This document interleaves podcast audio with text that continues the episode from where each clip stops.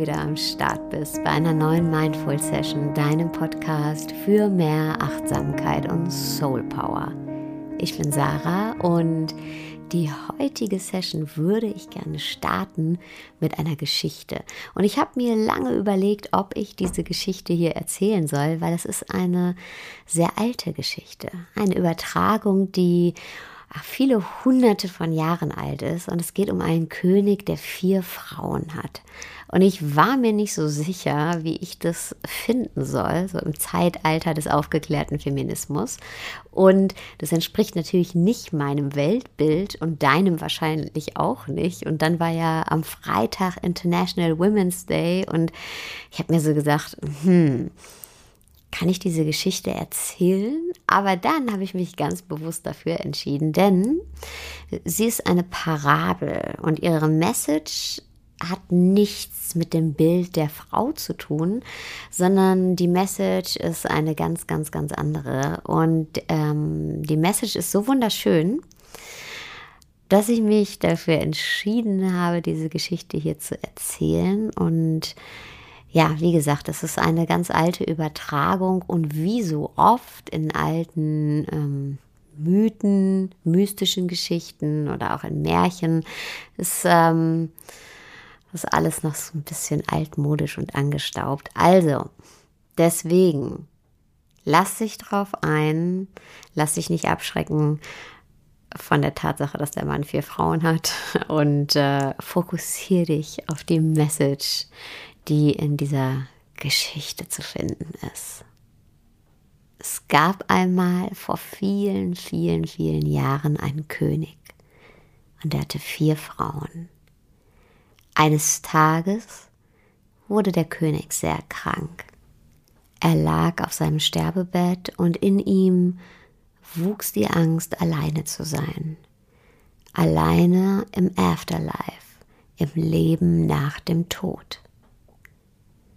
Deshalb fragte er seine vierte Frau, die, die er am meisten liebte, an der er teuren Schmuck, Diamanten, Gold und die schönsten Kleider gekauft hatte, ob sie mit ihm sterben würde und ihn begleiten würde in das Leben nach dem Tod. Und darauf antwortete seine vierte Frau, es tut mir leid, ich kann das nicht drehte sich um und ging. Aber da war ja noch seine dritte Frau, die, die er auch sehr liebte, auf die er sehr stolz war und die er immer gerne präsentiert hatte bei allen möglichen Anlässen und Besuchen in fremden Königreichen. Und er fragte seine dritte Frau, würdest du mich begleiten ins Leben nach dem Tod? Und sie antwortete, ich liebe mein Leben zu sehr, um dich zu begleiten. Ich werde nicht mit dir gehen. Und wenn du gestorben bist, dann werde ich wieder heiraten.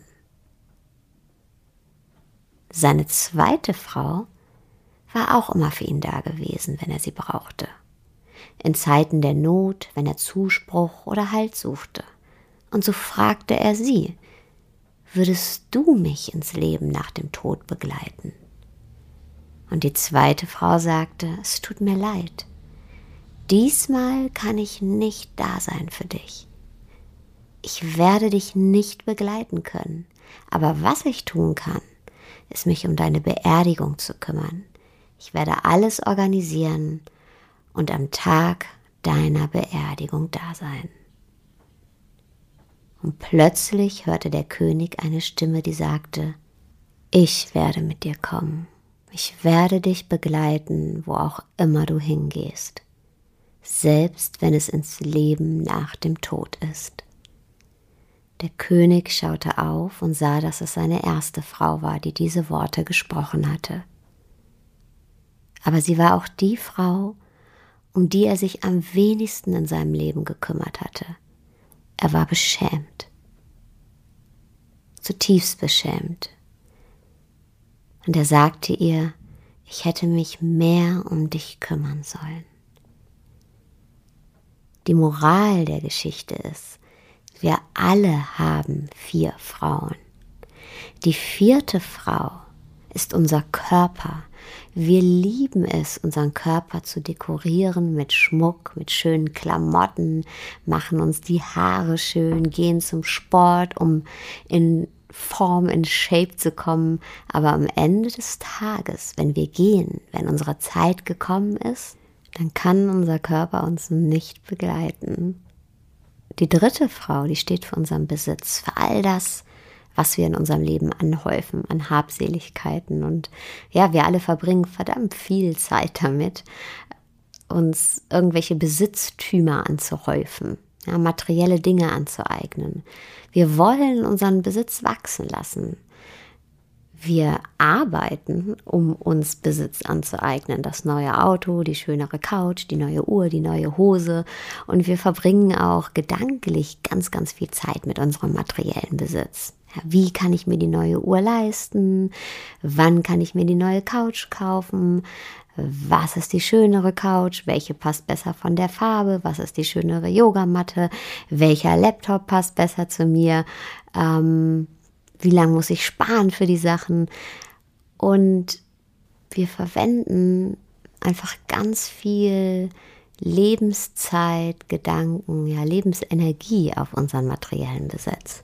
Aber am Ende des Tages, wenn wir abtreten, dann können wir nichts mitnehmen. Das letzte Hemd hat keine Taschen. Und alles, was wir zurücklassen hier, was noch von Wert ist, das wird abgegeben und aufgeteilt unter den Menschen, die wir zurücklassen. Die zweite Frau, die repräsentiert unsere Freunde und unsere Familie. Ja, wir vertrauen ihnen, die sind da für uns, wenn wir sie brauchen. Sie sind unsere Vertrauten, unsere Verbündeten. Auf sie können wir uns stützen. Sie geben uns Halt, sie schenken uns Liebe. Aber sie können uns nicht weiter als bis zum Ende unseres Lebens begleiten. Sie können uns so würdevoll wie möglich und voller Liebe verabschieden aus diesem Leben am Tag unserer Beerdigung. Aber dann trennen sich unsere Wege. Und die erste Frau, die repräsentiert unsere Seele. Wir alle tendieren dazu, unsere Seele zu vernachlässigen.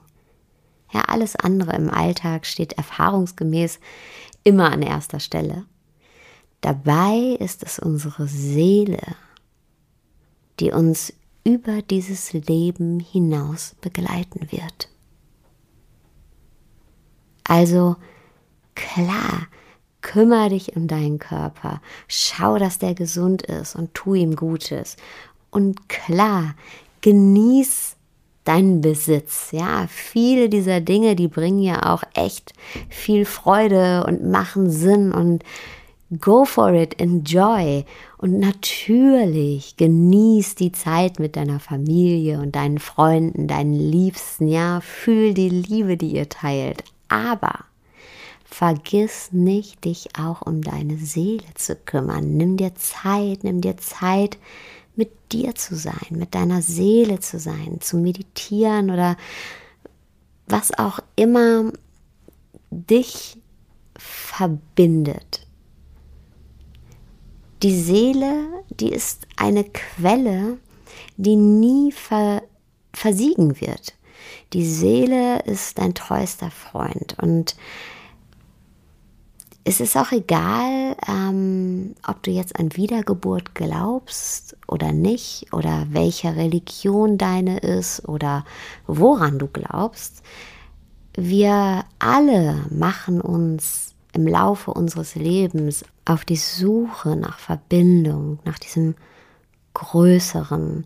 Und deswegen haben sich auch so viele Religionen, Theologen, Wissenschaftler und Philosophen mit genau dieser Thematik beschäftigt. Ja, Voltaire schreibt, Seele nennen wir das, was mit Leben erfüllt.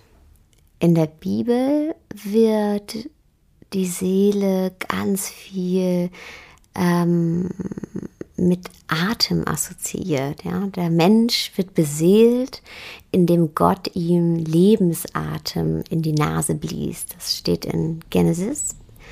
Und im Alten Testament wird für Seele das hebräische Nefesh verwendet. Das kommt von Atmen, Nafash. Und im Neuen Testament steht für Seele das ähm, griechische Wort Psyche. Das heißt auch Hauch, Atem, Lebenskraft.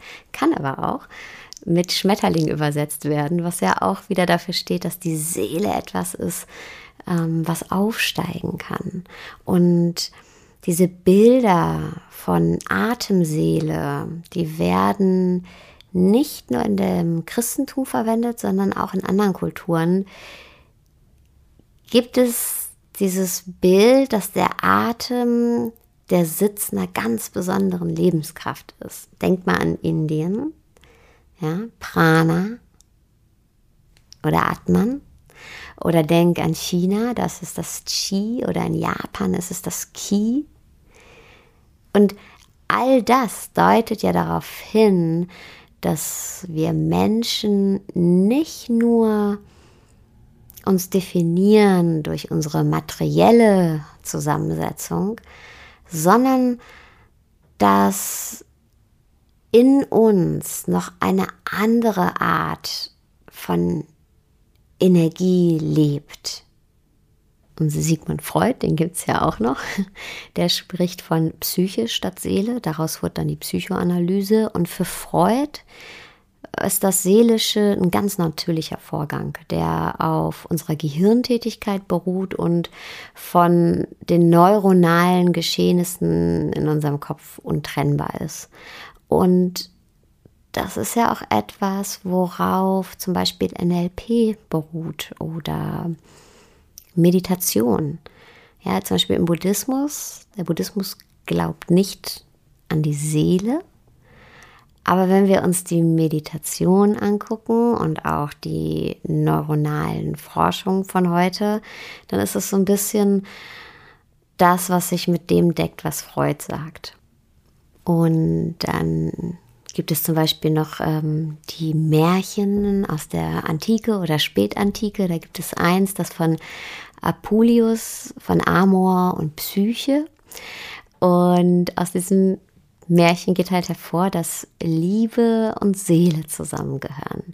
Dass ohne Liebe die Seele nicht äh, lebensfähig ist und sich verkümmert und verdorrt. Also dass Seele etwas ist, was mit viel Gefühl zu tun hat. Und es gibt eine Beschreibung der Seele, die ja, die gefällt mir total gut und die spricht mich total an und die ist von dem Theologen und Psychotherapeut Hubert Findel, der ist auch dem Buddhismus zugewandt. Also er nimmt so ganz viele oder verbindet ganz viele Sichtweisen und der sagt, im Innersten seiner selbst findet der Mensch das Angebot einer Berührung. Inmitten unseres Lebens, auch inmitten allen Unheils, ist da das Angebot von etwas Unverbrüchlichem im tiefsten unserer selbst. Im Innersten seiner selbst findet der Mensch das Angebot einer Berührung. Inmitten unseres Lebens, auch inmitten allen Unheils, ist da das Angebot von etwas Unverbrüchlichem im tiefsten unseres Selbst. Und ich finde das eine so, so, so schöne Beschreibung, die mich wirklich berührt. Und ich bin der Überzeugung, dass egal welchen Glauben du hast oder woran du glaubst oder welche Einstellung du hast, dass diese Beschreibung mit dir resoniert, mit jedem von uns resonieren kann.